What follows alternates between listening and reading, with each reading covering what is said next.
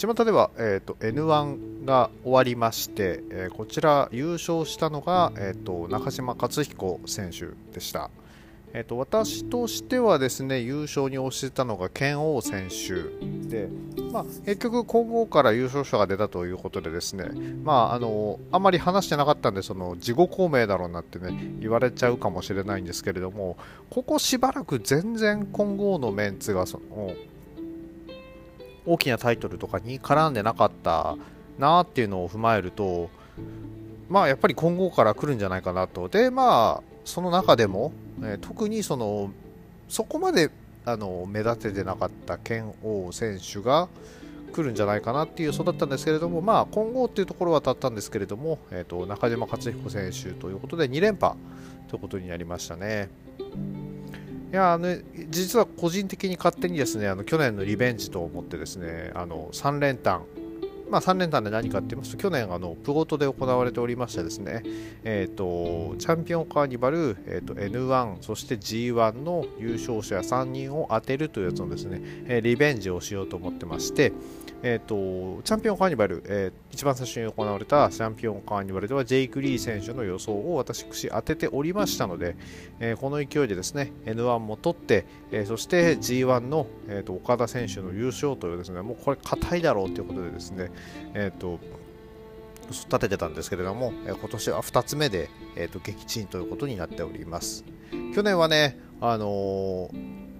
N1 の、中島選手を当てた人は多かったんですけれども、チャンピオンカーニバルのゼウス選手優勝を当てた人がだいぶ少なかったようで、リーチがかかったんですが、まさかの、真田にかけてるというですね、えーと、ミスをしてしまいましてですね、えーと、3連単取れなかったその悔しさをですね今年は晴らそうと思ったんですけれども、今年もダメでした。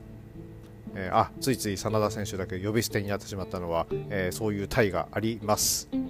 まあまあそれは置いておきまして、えー、まあようやくですね、えーと、全日本プロレスの方の話ができる、えー、今月初めての試合ですね、えーと、こちらが始まりましたので、えー、こちらの方を始めていきたいと思います。大好評、最強ワイルドにホゲホゲとえー、この番組は多感な時期にプロレスと最強スーパープロレスファン列伝に出会ってしまったハッスルジョボが長い年月を経ていろいろ悟ったつもりで全く悟れていないプロレスのあれやこれやについて好きに喋ってしまうポッドキャストです。え126回目になります、え本日は、え全日本プロレス新木場大会、え10.6に行われました。新木場大会こちらのですね、えーと、レビューを行っていきたいと思います、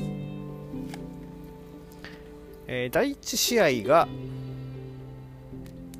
え、吉達 VS 斎藤麗、えー、こちらですね、えーと、8分10秒あレフリーストップだったんですね、えーと、ギブアップはしていないようでレフリーストップ逆片指固めのレフリーストップで、えー、吉達選手が勝利を収めております。なんかねあの斎藤麗選手やっぱり見るたびにでかくなってるような気がしてエヴァはねつけてきてるんだなっていうのが分かるんでですね。なんかあのカメラあんまりね寄った絵がなかったんじゃなんですけどちょっとパッと見あの宇梶さん。俳優のね宇梶さんみたいであの宇梶さんといえばあの仮面ライダーオーズの、えー、鴻上会長のハッピーバースデーっていうことであのいつこう、えー、レイ選手がねハッピーバースデーって言い出すのかなと思ってそれ期待してます、えー、なんかねあのよく使ってたあのー、サマーソルトドロップ、こちらなんか、なんか当て方がうまくいかないのか、やめてボディープレスに切り替えたみたいですけども、まあそっちもそっちでね、迫力があっていいのかなとは思いました。えー、あと、ちょっとけ斉藤麗選手でね、ずっと気になってるのがですね、あのロックアップに行く時のこの手の動き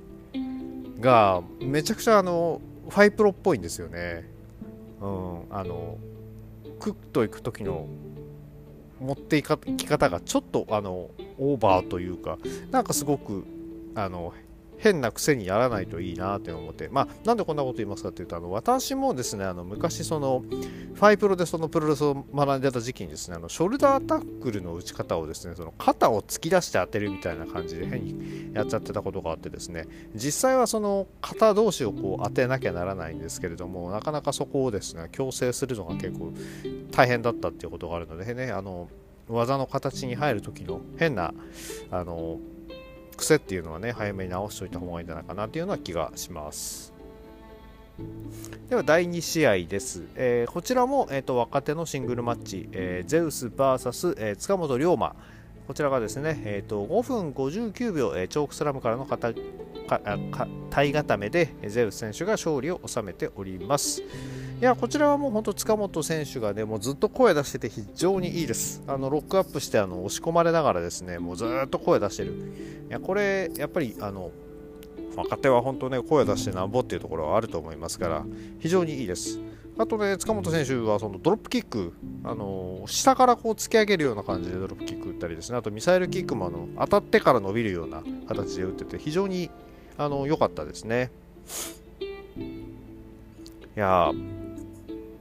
あとは、えーと、ショルダータックル合戦でもですねあの、まあ、もちろんそのぶつかっていくのは塚本選手の方なんですけどゼウス選手それをね受けて立っててちょっとねあの倒れはしないけど若干その疲れは見えてたんですけれども、えー、それ全部受け切ったゼウス選手がやっぱり男前だったなと思います。えー、チョークスラムの入り方もですね一発目はあのかわしたんですけど2発目あのカウンターで決めるタイプまあ、ファイプロでも多分あのあるようなタイプなのロープに振って戻ってきたところを掴んで一気にチョークスラムリングがね弾む一撃で、えーと、塚本選手を仕留めたゼウス選手、まあ、ちょっと、えー、若手とのシングルマッチということでですねあの懐の広いところを見せてくれたんじゃないかなと思っております。えー、第3試合、えー、タッグマッチ、こちらがですね、えーと、大森高ブラックメンソーレ VS、えー、岩本浩二、本田隆起ということで、まあ、あのーアジアタックに挑戦が決定している、えー、岩本本田組に対して、えー、アジアタックといえば俺たちだろうと。なあの一度も取ったことがないにもかかわらずアジアタックといえばと言われるこのブラックメンソーレの試合ということで、まあ、ある意味試金石になる試合だったわけですよね。うん、でもちょっとね、あの一番気になったのは、メンソーレ選手、なんか細くなってないですかね。いや、まあまあ、対戦相手のね、山本選手と本田選手、うん、特に本田選手が、えーと、でかくなってるようなだけもするんですが、うーん、ね、あの、山本選手はね、そのどちらかというと、その大森さん、ね、大きい選手を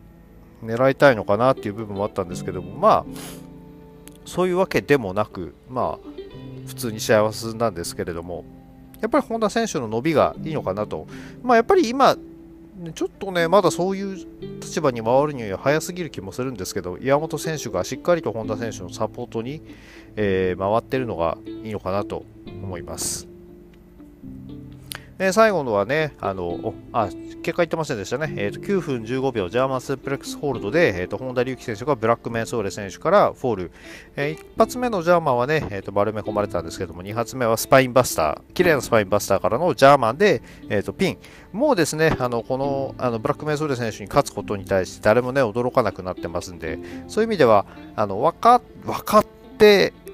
新人枠は完全に卒業と言っていいんでしょうね。は続けてまいりましょう。第4試合シングルマッチ、えーと、ここでも、えー、若手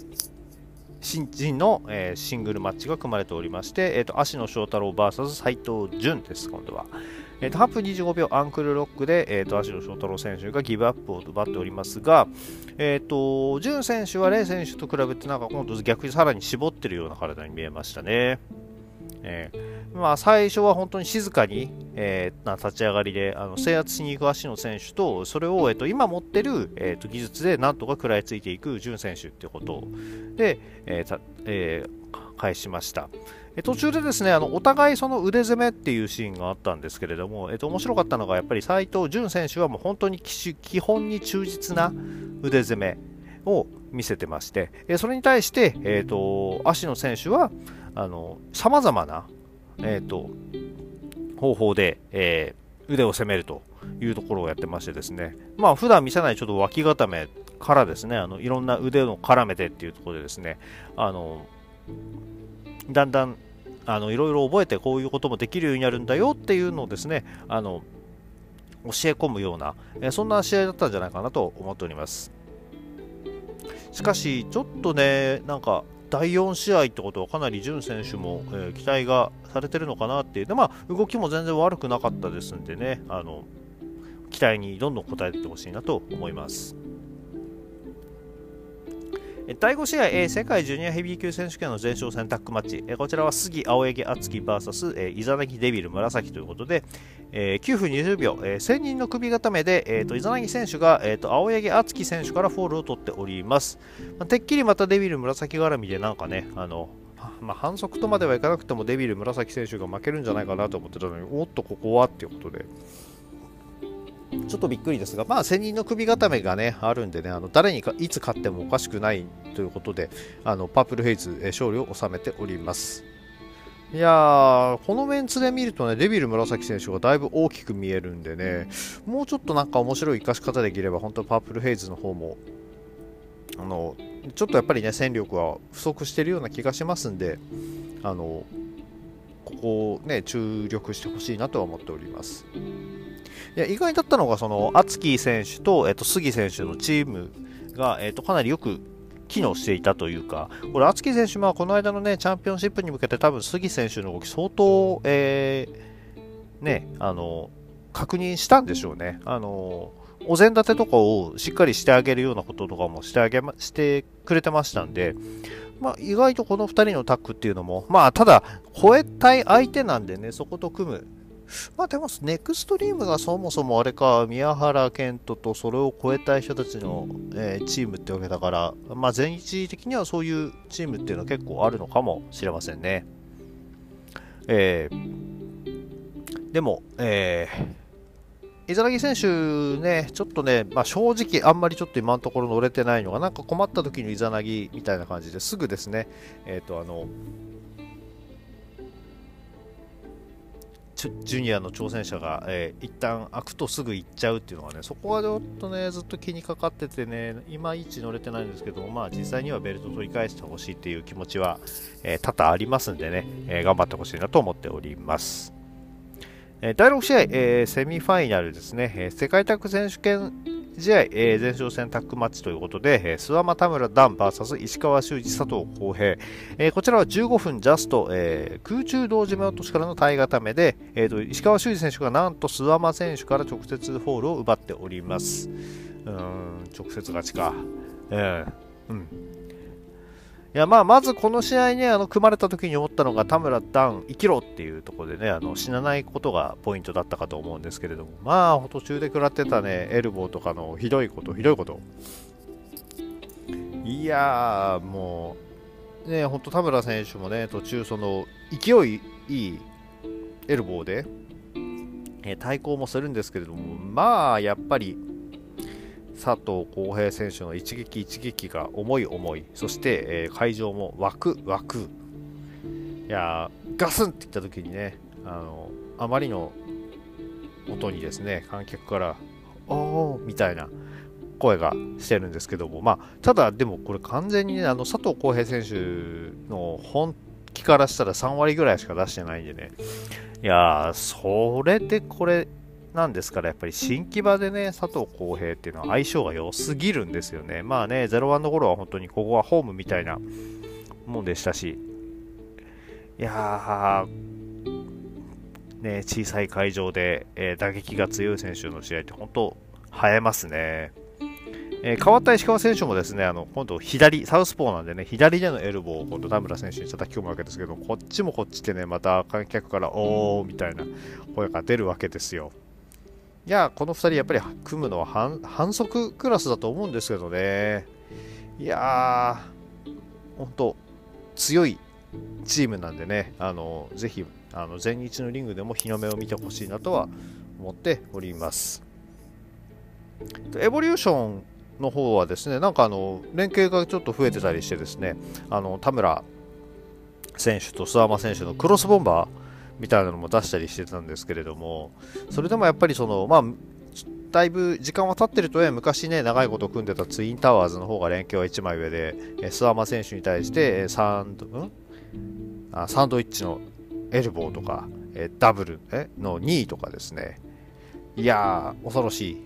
えー、たまらずね、ダン選手カットに来たんですけども、これを佐藤浩平選手が、えー、本物のパイルドライバー一発で、えー、カットして、えー、無効化、えー、そして、えー、とどめは、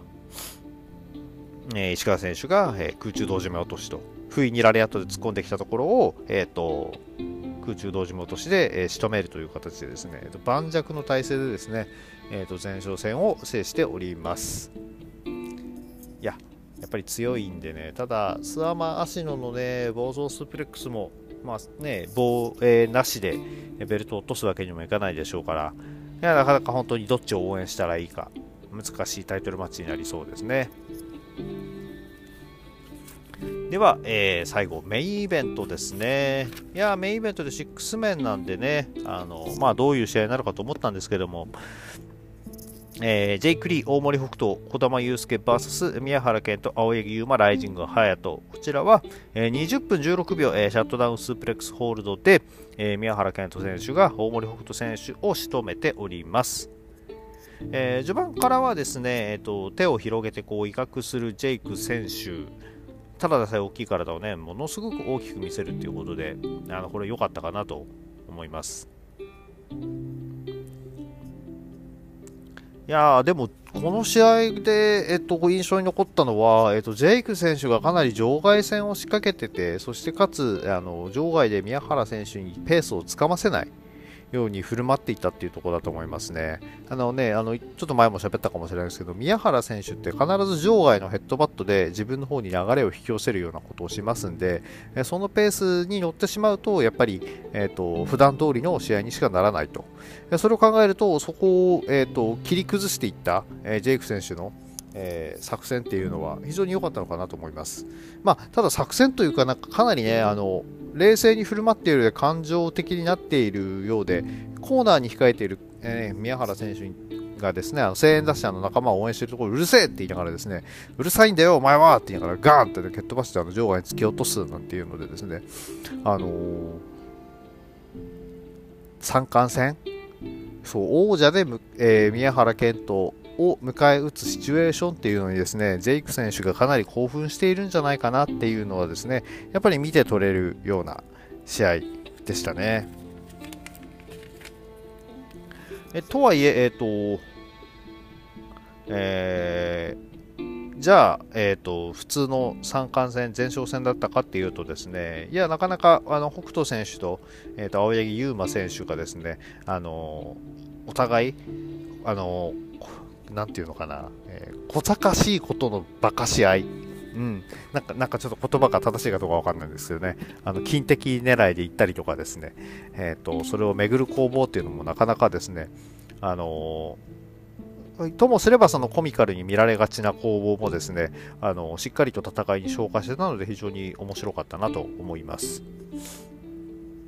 えー、最後1対1の状況になった場状態、1対1誰と誰かっていうと、ジェイクと宮原ではなく、えっ、ー、と、北斗と宮原、えー、この1対1になってしまいまして、まあまあ、この時点でね、あの、勝敗はなんとなくついたのかなって思いつつ、そこから結構北斗選手が粘ったのはね、それは良かったと思います。えー、無双一戦ってこう、相手の足抱えてこう持ち上げる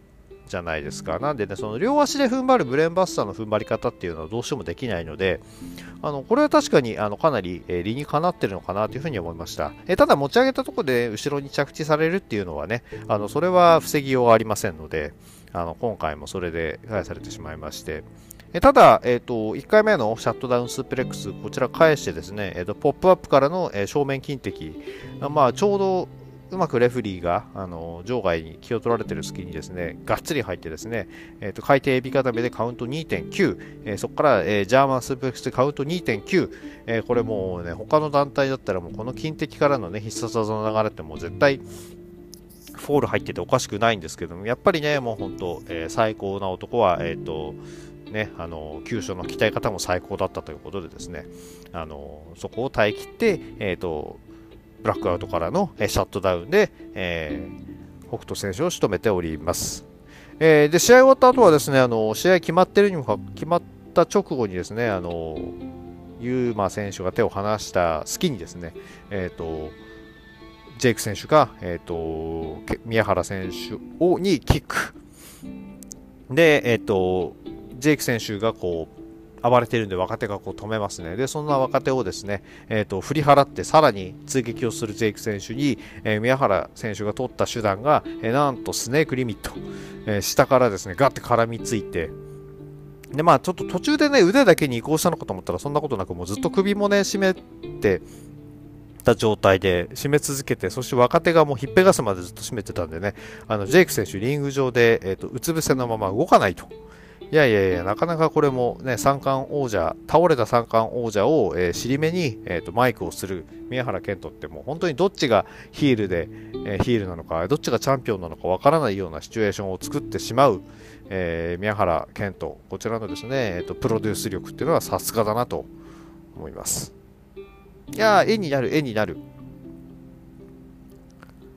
えー、で、宮原選手のね、最後のマイクでね、あの今しか見れない、えー、丸腰の剣道の腰を移しておけって言ってですねいやこんなセリフさらっと言えるのがねさすがだなと思いました。えー、そんなわけで、えーとえー、今月入って初、えー、前回からもまた時間だいぶ経ってましたけれども、全日本プロレス、やっぱりね、試合数多くないと選手たちのね、コンディションっていうのもね、ちょっと気になってはくるんでね、あのそこ、もうちょっとね、試合数多いと嬉しいなと思いつつ、まあ、こんな状況でね、まあ、来月になれば、その、えー、世界最強タッグとかで少しね、試合数も増えてきますんで、えー、その辺で期待していきたいかなと思っております。えー、また今回ですね、だいぶ間がたこともあってかですねあの選手の髪型がかなりですねあの小ざっぱりしている選手が多くてですねあのそういったあのところに注目するのもちょっと面白かったです、えー、では、えー、今回は以上になります。え、この番組では皆さんのご意見、ご感想をお待ちしております。えー、Twitter のハッシュタグ、今日ほげでのつぶやきや DM リプライ、または、えーと、質問箱、こちらの方もね、用意しておりますので、えー、何かお書きいただければ、えお返事させていただこうと思っております。それでは皆様、ワイルドな一日をお過ごしください。